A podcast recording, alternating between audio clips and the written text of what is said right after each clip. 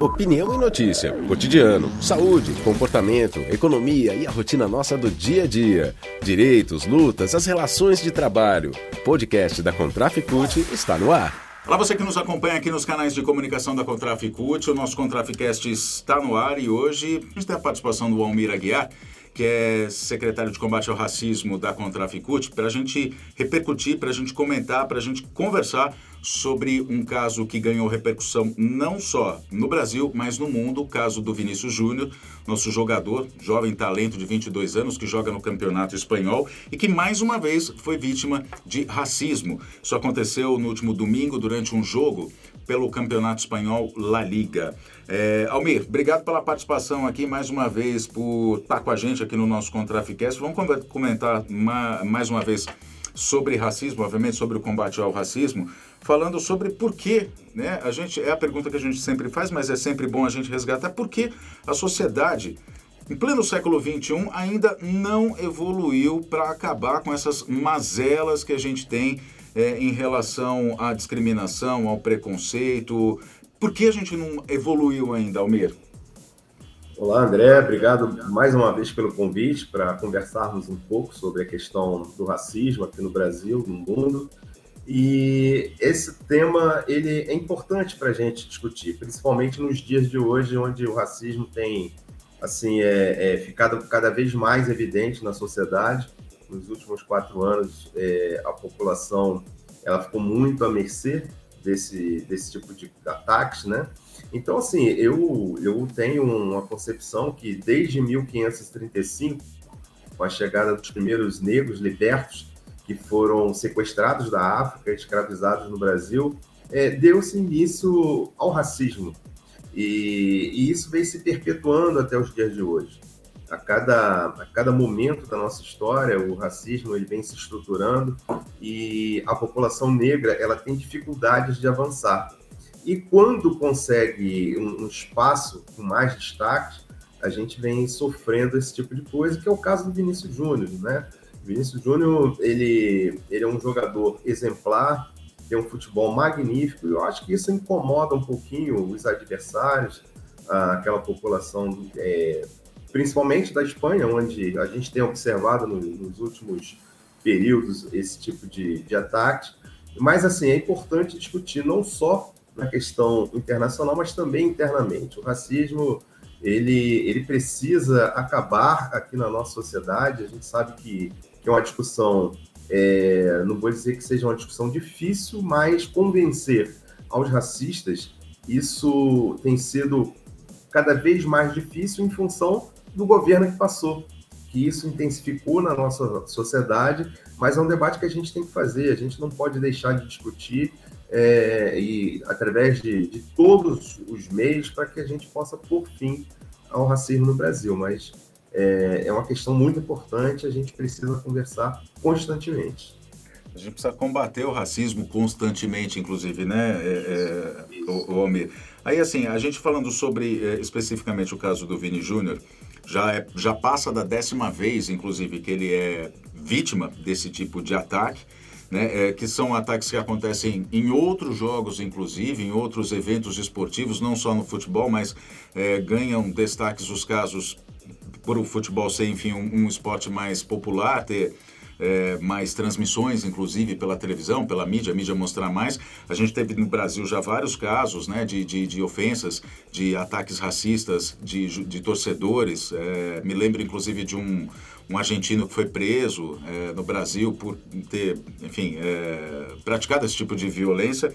A gente vê esse tipo de violência no esporte e a, nenhuma reação né? É, se por um lado a gente precisa na sociedade manter o debate, a gente precisa reforçar o debate, precisa reforçar o combate ao racismo por ações né, que combatam o, o, o racismo. Por outro lado, você tem entidades como a própria organizadora da La Liga, é, a própria FIFA, que acabam, é, de uma certa maneira, se omitindo a esses casos. Né? Enfim, nada fazem de concreto, de efetivo, para acabar com o racismo. Como é que você vê essa questão, Momento? É, isso é muito complicado, André. Eu acho que a, a liga de futebol a espanhola, a La Liga, né, ela deveria ter é, interferido desde o início, não só em questão hoje do Vinícius Júnior, mas já teve outros casos, né?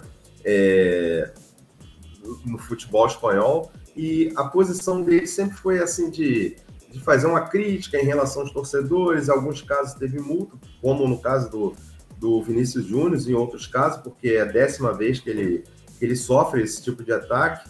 Mas eu vejo com grande preocupação no futebol mundial. Eu acho que, que o Lula, quando esteve no Japão, ele, ele deu uma resposta muito boa, cobrou da FIFA. Eu acho que a FIFA também tem que interferir nesse tipo de, de situação. Mas, assim, é, tem várias ações que, que, que a gente pode é, estar discutindo, combatendo o racismo nesse formato. E, por outro lado, a, eu vou dizer mais, até inclusive no campo sindical. A Contraf ela demonstrou uma posição de indignação com o caso do Vinícius Júnior, né, que teve uma grande repercussão mundial. Inclusive, tanto a Contraf, através da nossa presidenta Gilvândia, como o Sindicato dos Bancários de São Paulo, o Movimento Sindical, encaminhou um documento ao Banco Santander, que é um banco que patrocina a Liga, cobrando uma posição em relação a essa questão do patrocínio, porque o Santander ela é, é uma entidade que destinou quase 3 bilhões de reais em 2023 com publicidade, e uma grande parcela desses valores justamente acaba parando na mão da La Liga, é um banco espanhol e essa cobrança foi muito forte, e no, isso foi no dia 22. No dia 23, a, o Banco Santander comunicou o banco, o, comunicou o movimento sindical que estaria suspendendo o patrocínio à La Liga. Eu acho que tem que ter uma série de pressões, né, nesse sentido, de modo que a gente possa é, mudar esse quadro. Não só isso, como também é, é punições mais severas, né, a esses torcedores, aos jogadores. O Vinícius Júnior ele sofreu, inclusive, um ataque recentemente de um, é, de um empresário que atua no campo do, do esporte, do futebol, é, dizendo que ele tinha que parar de fazer macaquice, porque o Vinícius Júnior ele comemora os seus lances, seus gols, dançando, como ele diz, né, uhum. bailando, né? Então, eu acho que a gente precisa é, fazer um debate muito forte dentro do esporte para que isso possa acabar também. Amir, vamos. Você, você citou aí o tipo de comemoração que é feito pelo, que é feita pelo, pelo Vini Júnior, pelo Vinícius Júnior, que é feita por outros jogadores também. É, jogadores brancos, inclusive, né, fazem dancinhas e não são atacados como o Vini Júnior foi. Mas eu queria mostrar um vídeo que o, o Vini Júnior gravou. Ele não é recente esse vídeo, ele colocou nas, nas redes sociais dele, falando justamente sobre isso, sobre não se calar perante aos ataques que ele sofre pelas suas comemorações, pela sua forma de expressão. Vamos ver. Enquanto a cor da pele for mais importante que o brilho nos olhos, haverá guerra. Tenho essa frase tatuada no corpo e tenho uma atitude na minha vida que transforma essa filosofia em prática. Dizem que felicidade incomoda. A felicidade de um preto, brasileiro, vitorioso na Europa, incomoda muito mais. Mas a minha vontade de vencer, o meu sorriso, o meu brilho nos olhos, são muito maiores do que isso. Fui vítima de xenofobia e racismo em uma só declaração, mas nada disso começou ontem. Há semanas começaram a criminalizar as minhas danças. Danças que não são minhas, são do Ronaldinho, do Neymar, do Paquetá, do Pogba, do Matheus Cunha, do Grisma e do João Félix. Dos funkeiros e sambistas brasileiros, dos cantores latinos de reggaeton e dos pretos americanos. São danças para celebrar a diversidade cultural do mundo. Aceitem, respeitem ou surtem. Eu não vou parar. Não costumo vir publicamente rebater crítica. Sou atacado e não falo. Sou elogiado e também não falo. Eu trabalho e muito, dentro e fora de campo. Desenvolvi um aplicativo para auxiliar a educação das crianças de escolas públicas sem a ajuda financeira de ninguém. Eu estou fazendo a escola com o meu nome e farei muito mais pela educação. Quero que as próximas gerações estejam preparadas como eu estou, para combater racistas e xenofóbicos. Sempre tento ser um exemplo de profissional e cidadão. Mas isso não dá clique, não engaja em rede social. Então os covardes inventam algum problema para me atacar. E o roteiro sempre termina com um pedido de desculpa, ou um fui mal interpretado. Mas repito para você, racista, eu não vou parar de bailar seja no Sambódromo, no Bernabéu ou onde eu quiser. Com carinho e sorriso de quem é muito feliz, Vini Júnior. Bom, a gente viu então o Vini Júnior falando sobre não se calar. É, Almir, a população negra não se calar é, é, é assim, é até um paradoxo, né? Porque é, assim, você precisar não se calar diante de ataques chega a ser uma injustiça, porque você não precisa se defender de um ataque que não deveria existir. Ou melhor, você tem que se defender de um ataque que não deveria ex é, existir, né? Mas essa resistência, principalmente essa mensagem do Vini Júnior, é muito importante, até que para o conjunto da sociedade entenda né, é, o que é ter a sua personalidade, o que é a pessoa ser ela mesma, não é? Sim, sim. É, eu acho que ele faz uma colocação importante nesse vídeo, é, dizendo que, que, não vai escalar, e eu acho que é isso mesmo. Você falou uma coisa muito importante. É, se o racismo não existisse, a gente não precisava fazer esse tipo de questionamento. Eu não vou me calar diante do caso de racismo. Mas, infelizmente, o racismo existe e é muito forte. Então, eu acho que é importante ter esse ato de resistência. E resistir é justamente isso, é não se calar. A gente precisa combater o tempo todo, a gente precisa questionar o tempo todo. E o caso Vinícius, do Vinícius Júnior foi esse. Ele ficou indignado é, com a posição é, daquele empresário, dizendo que ele não podia bailar, tinha que parar de fazer macaquice.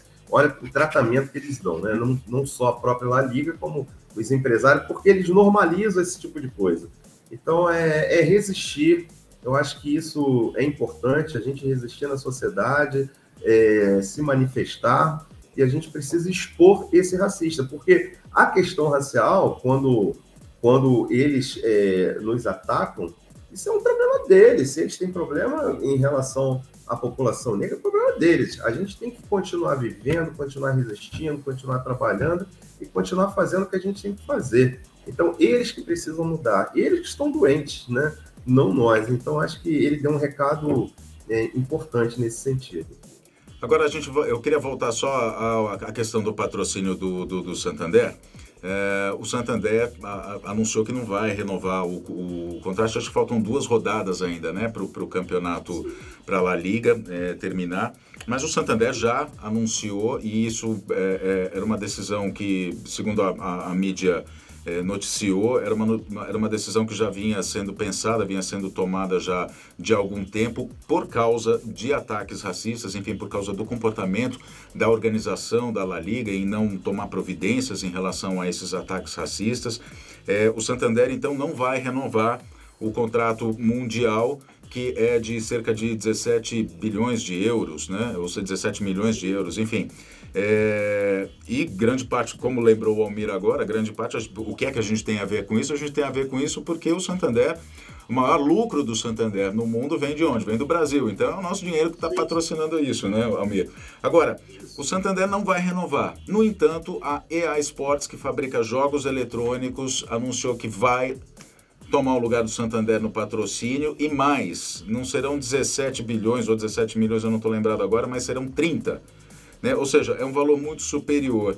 É, é um, é um absurdo isso, né? Assim, se você tem, você tem um patrocinador de peso como o Santander que está tomando posicionamento para combater o racismo, chega uma outra empresa, fala tipo, não estou nem aí para isso, vou patrocinar. É um absurdo, não é, Almir? Não, é um absurdo muito grande. Eu, eu, é, eu acho que tem que ter uma, um, uma manifestação muito grande no mundo inteiro em relação a isso. O movimento sindical fez esse debate e encaminhou esse documento para o Santander. Eu acho que é importante fazer é, também essa discussão com as outras empresas. Tem essa que vai substituir, tem outras que patrocinam. Eu acho que é, é necessário expor essas empresas no sentido de que é, é, eles possam realmente entender a, a importância desse debate, a questão é, do racismo que não deveria existir. Então, se é uma empresa que procura assumir esse papel é, do Santander, a gente precisa questionar, porque provavelmente é uma empresa que não se importa com o debate racial, não se importa com os ataques racistas, e com isso a gente tem que, expor, né? expor e, e, colocar mundo afora essa indignação. Acho que isso Agora, é importante. Agora, para a gente, a gente é, concluir esse nosso bate-papo, é, nosso importante bate-papo, é o seguinte: é, dá para a gente poder perceber que, por um outro lado, É, é assim, é um sofrimento, claro, é, para o Vini Júnior sofrer isso, e, e, é um sofrimento, enfim, para toda a população negra e também para as outras etnias que, que, que enxergam no racismo realmente essa mazela, né? Ou seja, é a empatia, você, você sentir a dor do outro.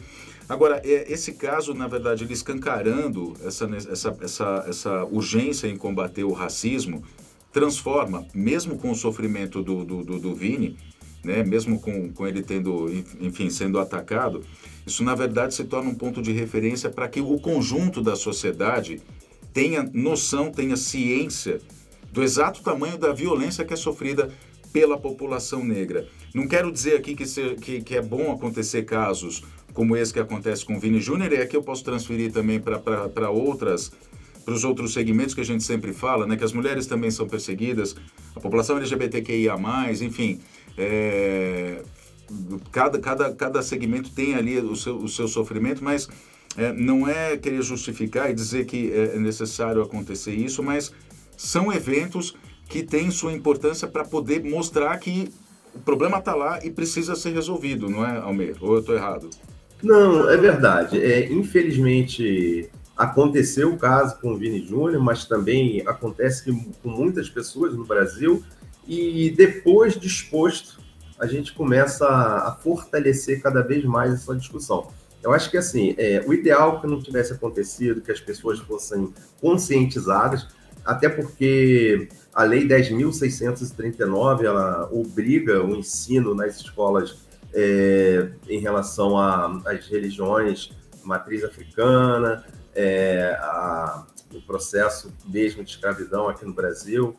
É, esse debate dentro das escolas ajudaria né, esse, essa questão do combate ao racismo, porque é, essa, essa coisa hoje vem da estrutura. Né? Então, se a estrutura familiar ela, ela, ela olha para esse lado de preconceito, o lado do racismo, a tendência é que as pessoas também é, absorvam esse tipo de coisa, né? Então, se a gente realmente implementa a lei que vai fazer o debate da afro-brasileiro e a gente consiga avançar nesse sentido, com certeza a gente vai mudar muito esse quadro. Agora, é, é uma realidade. O caso do Vini Júnior, além de criar uma indignação no mundo inteiro, por outro lado, também a gente consegue observar é, algumas pessoas que, inclusive, têm uma importância né, no, no momento político. Por exemplo, aqui no, no Brasil, o senador Magno Malta, ele praticamente desdenhou, ele falou que a imprensa estava dando muita publicidade, estava re, revitimizando a questão do Vinícius Júnior. Ou seja, quando ele fala revitimizar, ele está dizendo que o Vinícius Júnior estava se, se vitimizando então é isso que, que a gente precisa combater. É, políticos como esse, como outros que tem por aí, como o Rio Grande do Sul, aquele vereador em relação aos trabalhadores rurais, a gente precisa implementar e aumentar esse debate. Eu acho que aqui no Brasil é fundamental. Você fala do vereador, a gente cita o caso do Renato também, né? Que era vereador em Curitiba, é deputado e, e, é outra outra vítima de perseguição constante, né? Perseguição racista constante, não é, Almir? Infelizmente, a, a população negra no Brasil ela tem sofrido muito com isso. E a gente observa todos os dias né, esses casos, eu acho que, que a gente tem que combater muito esse tipo de coisa. E eu, eu, André, eu queria falar uma coisa importante para nós. É, no dia 11 de janeiro desse ano, 2023, o presidente Lula ele assinou a Lei 14.532. É uma lei que equipara a injúria racial ao crime de racismo essa lei, ela tira do artigo 140, parágrafo 3 a questão de raça, etnia, origem, procedência, e ela, ela sai do artigo 140, do parágrafo 3 ela vai para a lei 7716, que é a lei que combate e pune os racistas aqui no Brasil. Isso ela tem a sua importância porque ele amplia a, essa questão da lei. Por exemplo, no, no, nos campos de futebol, nos estádios, as pessoas que têm esse tipo de manifestação aqui no Brasil, elas podem ser presas, porque a punição aumentou, ela vai de 1 a 5 anos e ela realmente é, pode prender algumas pessoas que cometem esse tipo de coisa. Então, em, em áreas públicas, como teatro, shows, é, estádios de futebol, então ela tem um avanço muito grande. Eu acho que o importante de tudo é, é que ela realmente saia do papel e, e, e faça valer na prática, né? De modo que os racistas possam, possam ser presos. E aí eu acho que, assim, se não deu para conter pela educação, a gente precisa conter pela força, pela justiça. Não vai pelo amor, vai pela dor, né? É, pela dor, é isso, é verdade. verdade. E aí sim, a gente tem mecanismo para isso. Por isso que, o, que o, alguns senadores estão pedindo a punição do Magno Malta, pedindo a cassação, é, denunciando ao Supremo Tribunal Federal, porque é lei e precisa ser cumprida. Foi terrível a fala dele. Mas enfim, Almir, queria agradecer mais uma vez a sua participação aqui no nosso Contraficast, sempre abrilhantando, sempre fazendo um bom debate, uma boa conversa aqui para a gente falar sobre essa necessidade que é constante. Melhor que não houvesse, mas infelizmente ainda há racismo no Brasil, ele é latente e a gente precisa combater todos os dias né? É, não basta, é, a gente tem que ser antirracista, né? A gente tem que, na verdade, é, não basta dizer que, que, que é antirracista, tem que ser todo dia a gente tem que combater, denunciar casos de racismo, todo dia a gente tem que ter uma ação, e isso o conjunto da sociedade tem que ter todo dia uma ação para combater o racismo. Almir, obrigado mais uma vez pela sua participação aqui no nosso Contrafcast. Obrigado, André. Valeu pelo convite. Estamos aí à disposição. A Contraf tem atuado bastante nessa questão junto à sociedade e você também tem um papel muito importante, fundamental, divulgando aí essas ações. Valeu. Estamos obrigado. todos juntos, todos juntos. Obrigado a você que nos acompanhou também até agora aqui no nosso Contraficast. A gente se fala numa próxima oportunidade. Até lá. Este foi um episódio do podcast da Contraficute. Fique ligado em nossas redes e canais de informação. Breve tem mais.